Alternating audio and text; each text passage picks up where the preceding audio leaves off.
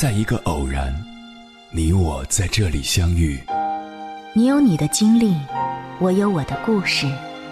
因为彼此的寻觅，我们走到一起。千山万水只为你，捎来谁的秘密？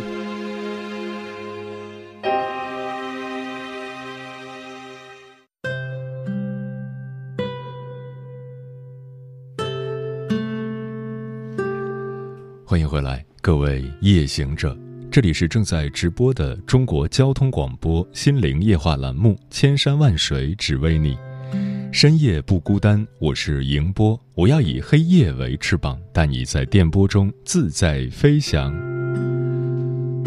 在丁香妈妈公众号上看过这样一个案例，有位妈妈因为血压高，不得不剖腹产，提前生下孩子，孩子因为早产住了四天院。结果她被全家人指责：“谁让你这么晚结婚，这么晚生孩子的，还不小心自己的身体？”生孩子的过程中，每件不好的事，众人都能归因到产妇身上。等孩子回家后，她本以为可以缓缓了，却不知迎来了更大的挑战。因为伤口疼痛，她只能拄着拐杖走；因为休息不好，没有奶水，又被婆婆指责。但这还不是最糟糕的。最糟糕的是，丈夫因为工作一直在单位加班，经常连续几天夜不归宿，没人陪伴，没人聊天，更没有人体谅自己。这位妈妈一下子就陷入了绝望，患上了产后抑郁症。之前，模特奚梦瑶曾在节目中谈及自己初为人母的感受。她说，刚生完孩子，自己非常的迷茫，经常在家里哭。其实。刚做母亲的女人往往最脆弱，她需要有人和她一起成长蜕变，牵手走过最艰难的时光。前段时间，微博和朋友圈几乎都被刘畊宏夫妇刷屏了。疫情下，这对夫妻掀起了居家健身的热潮，几乎每天晚上，夫妻俩都会准时出现在直播间，带大家跳操健身。细心的网友会发现，夫妻俩总是穿着情侣装，之间的互动也倍显亲密。比起刘畊宏的卖力，大家越来越注意到他身后每次累成表情包还坚持帮刘畊宏分担压力、积极喊口号的妻子王婉菲。你能想象这个身材健美的女人已经是三个孩子的妈妈了吗？你能想象这个满脸笑容的妈妈曾几次三番陷入抑郁吗？曾经的王婉菲是环球小姐中国台湾地区的冠军，凭借出众的相貌和气质，多次受邀出演周杰伦的 MV。可婚后，她一连生了三个孩子，身材反复发胖，深受自卑和焦虑情绪的折磨。隐匿的情绪都被刘畊宏看在眼里，他了解妻子内心的落差，懂得恢复身材对他的重要性。他说。我不会只拿情话哄她，自己的老婆我自己练。于是他为王婉菲制定了专业的健身和饮食计划，一直陪着她，督促她，鼓励她。除此之外，刘畊宏还主动承担起照顾孩子的责任，尽量分担妻子的辛劳，把家里打理得井井有条。如果没有刘畊宏的善解人意与身体力行，我们或许就看不到今天活力四射的王婉菲。因此，摆脱产后抑郁的关键在于丈夫要去懂得和疼惜自己的妻子，因为懂得，所以疼惜；因为疼惜，所以陪她一起走出困境。接下来，千山万水只为你，跟朋友们分享的文章选自南风窗，名字叫《正在经历产后抑郁的妈妈们心路历程是怎样的》，作者逍遥。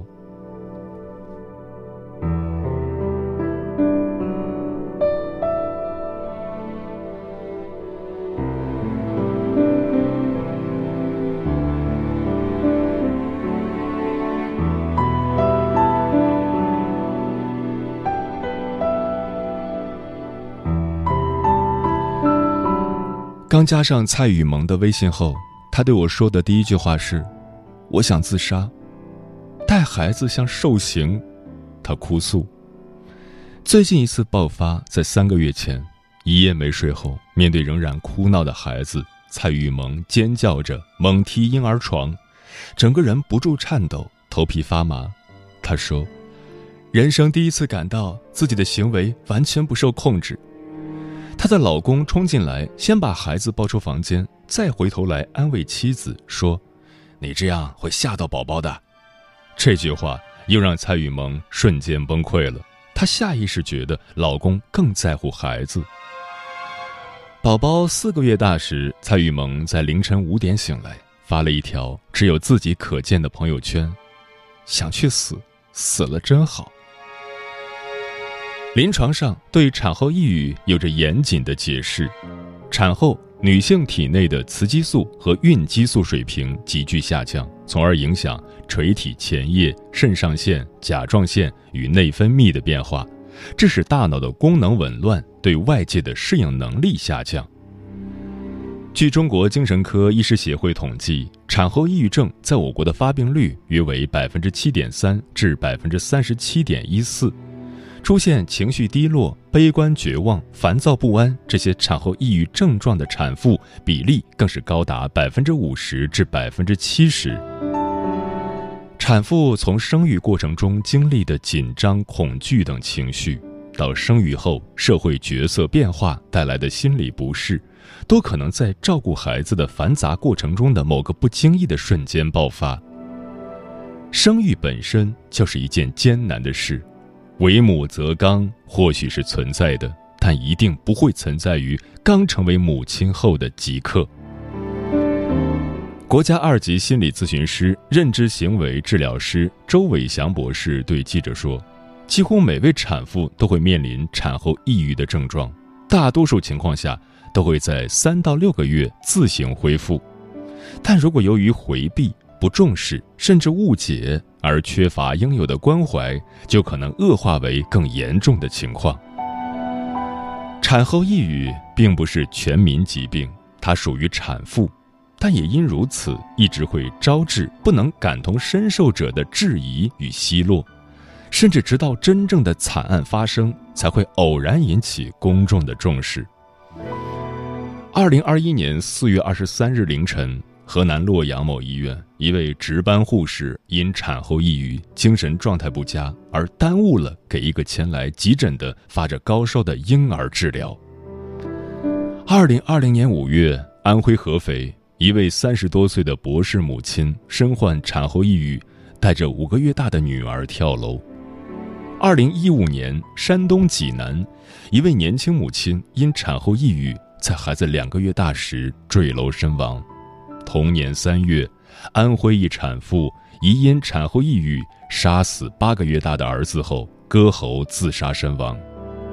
二零一九年，青岛一位妈妈抱着六个月大的儿子跳河自杀，打捞上来时仍然紧紧抱着孩子。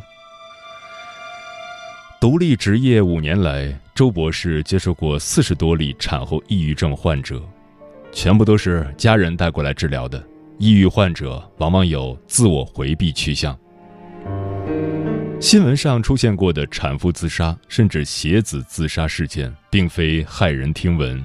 周博士曾遇到过一位有自杀倾向的产妇，带着一岁的孩子，半只脚都踏进了珠江，最后一刻被拦下来，然后才被家人带过来治疗。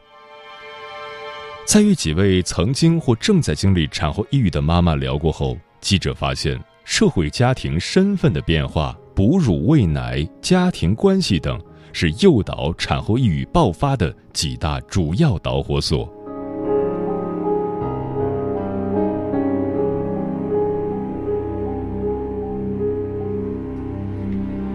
蔡雨萌记得，刚出月子的时候，社区健康服务中心打来电话关心，担心她会感到抑郁。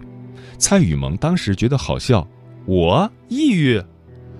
刚生育完的她，自我感觉良好，精力充沛，身体没发胖，宝宝很可爱，我会好好照顾他的。她不知道的是，真正的噩梦才刚刚开始。从生产后第二个月开始，蔡雨萌每晚被醒来四五次的婴儿折磨得身心俱疲，逐渐的，她开始毫无征兆的情绪失控，常一边嚎啕大哭，一边抱着宝宝问他。你怎么就不能好好睡觉呢？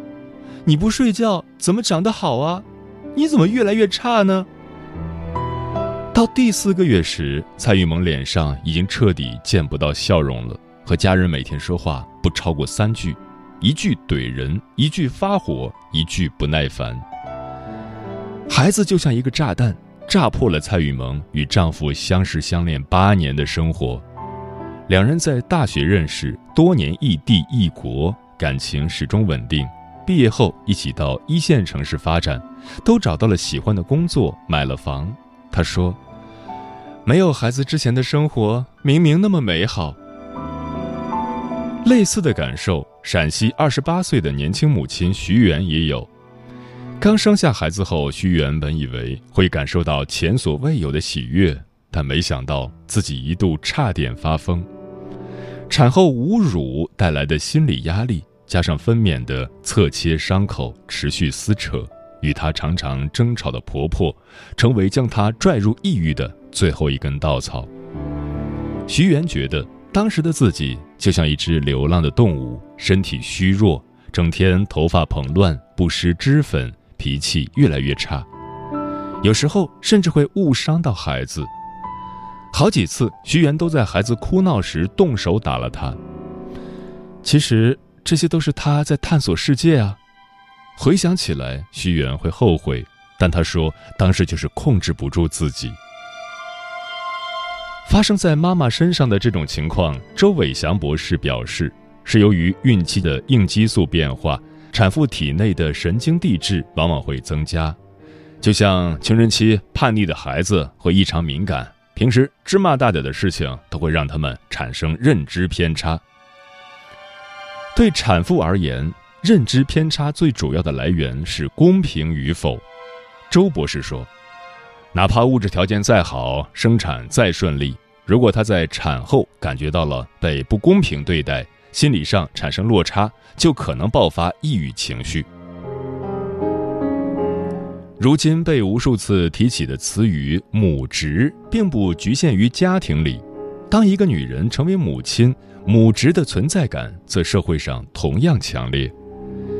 周周原本是上海一家外企的设计经理。一个典型的都市独立女性，工作十年，得过无数设计专利奖项。二零二零年六月，周周生下一个女儿，然而疫情让老公被困于异地，周周被迫成为一个未婚妈妈。当她不得不独自面对生产哺育，当她一个人无依无靠地躺在产房里时，当孩子生下来，她只能独自抱回家时，她忽然感觉到了无助。紧接着，又因为结婚证不在国内，申请生育津贴时，周周被冷漠的告知无法申请。来自社会的无助，让周周彻底陷入产后抑郁泥潭。他说：“这种态度让我觉得被社会排挤了。我一个勤恳工作十年的纳税人，却在成为母亲后被剥夺了正当权益。”他不能理解。自己这样一个能干、理性的上海白领精英，为什么在成为妈妈后，身边的一切都变得冷漠，都在营造阻碍和困境？周周的心理医生告诉他，易怒、焦躁其实都源于他的抑郁情绪。产后抑郁不仅是像网上说的只是低落、没动力，也可能转变为其他情绪表现出来。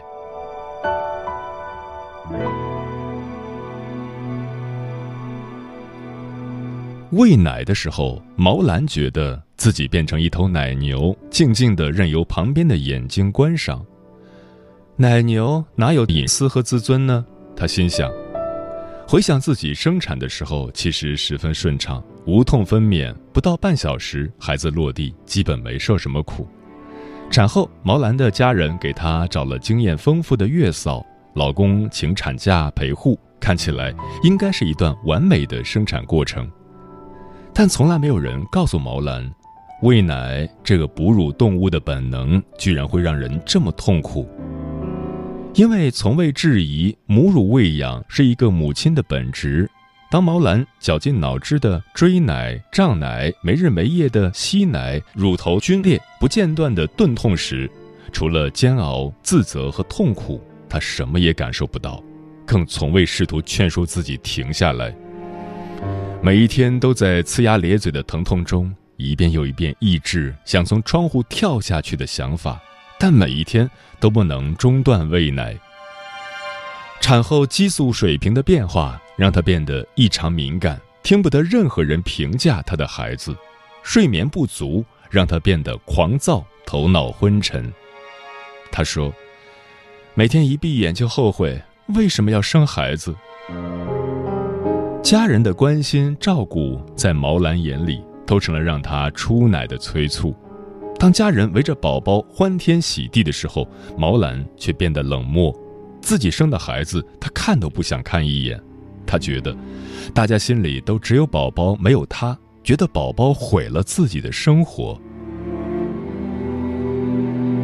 在大部分中国母亲的观念里，母乳喂养是作为一个母亲首要的，也是必要的职能。二零二零年夏天刚生产完后，周周也曾为无法给孩子提供优质母乳而深感愧疚和自责。小孩吸奶的时候，他在生理上产生想哭的欲望，但越是悲伤，越是想坚持母乳喂养，但他心里还是有很多疑惑。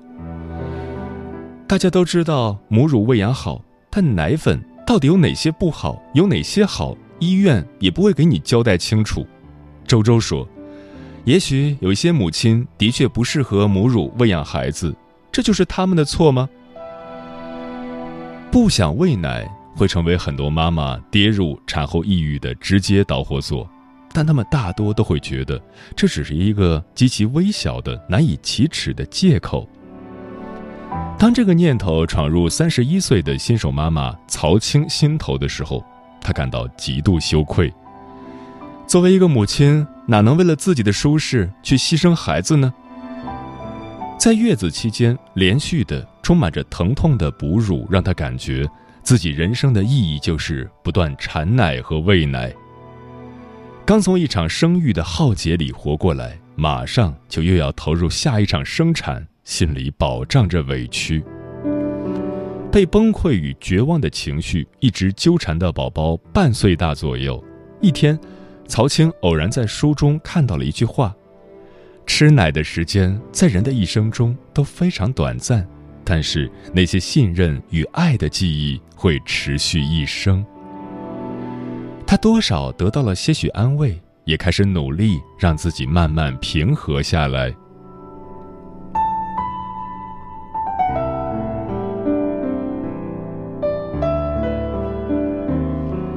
抑郁情绪。其实不仅会在产后特定时间发生，贯穿母亲的整个生产周期，她随时都可能找上门。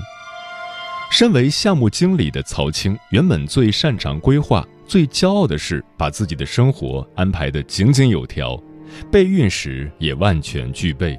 但没料到的是，在孩子到来前，他就已经感到了情绪黑洞的逼近。二零一七年夏天，怀孕六个月的曹青开始发现自己对孩子的发育情况焦虑担忧的过分了。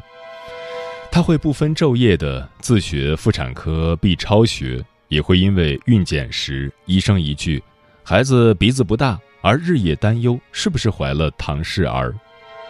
直到生产时三天两夜的住院，他几乎一刻也没有合眼。无时无刻不在担心同产房的另一个产妇会偷走她的孩子。出院后回到家里，曹青的焦虑变本加厉，他觉得处处都是危险：房子装修的材质不好，甲醛超标会影响孩子健康；饮用水质量不好，不能给孩子喝；买来的奶粉可能是假货；日本买来的纸尿裤一定受到了核辐射的污染。最熟悉的生活环境变成了最险恶的牢笼，而真正的绝望来自于曹青内心觉得自己根本没办法保护孩子。当孩子离开身体，一份沉重的责任感同时出现在母亲体内，且永久的留了下来。周周也摆脱不了焦虑，孩子会长大，他遇到的困难只会越来越多。父母的责任也会越来越大。现在孩子还在襁褓里，周周就已经开始手足无措了。好莱坞女星格温妮斯·帕特洛曾描述自己生完第二个孩子后罹患产后抑郁的真实感受：“我就像一具僵尸，我不能够和孩子建立情感联系。我想这意味着我是一个糟糕的母亲和一个差劲的人。我就是一个失败者。”周博士强调，产后抑郁与一般抑郁的一大相似之处在于。他们或许看上去会被某一导火索触发，但这背后往往是一个人成长与生活几十年的印记。成长环境、家庭关系可能早就埋下了抑郁症结，当他成为母亲后才暴露出来。值得一提的是，第一次采访结束后约一周，徐媛忽然告诉我，她最近正在调整自己的生活和心态，而且取得了阶段性进步。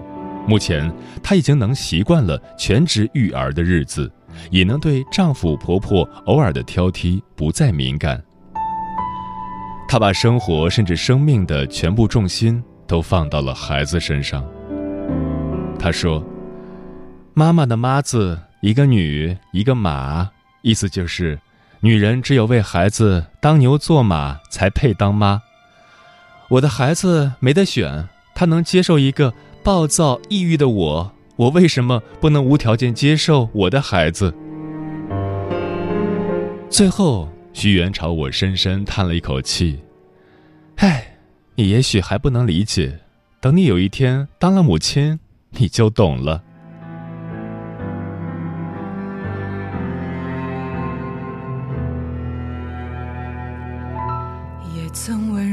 叫过宝贝。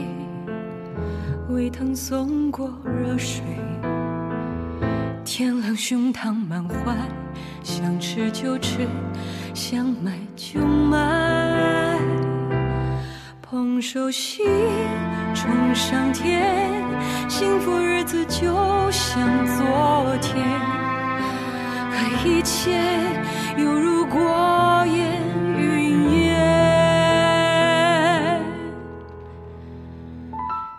曾美丽而且动人，秋波送来不断，情书塞满信箱，招之即来，挥之即去。爱之深，恨之切，犹如往事已经故去，而婚姻已经索然无。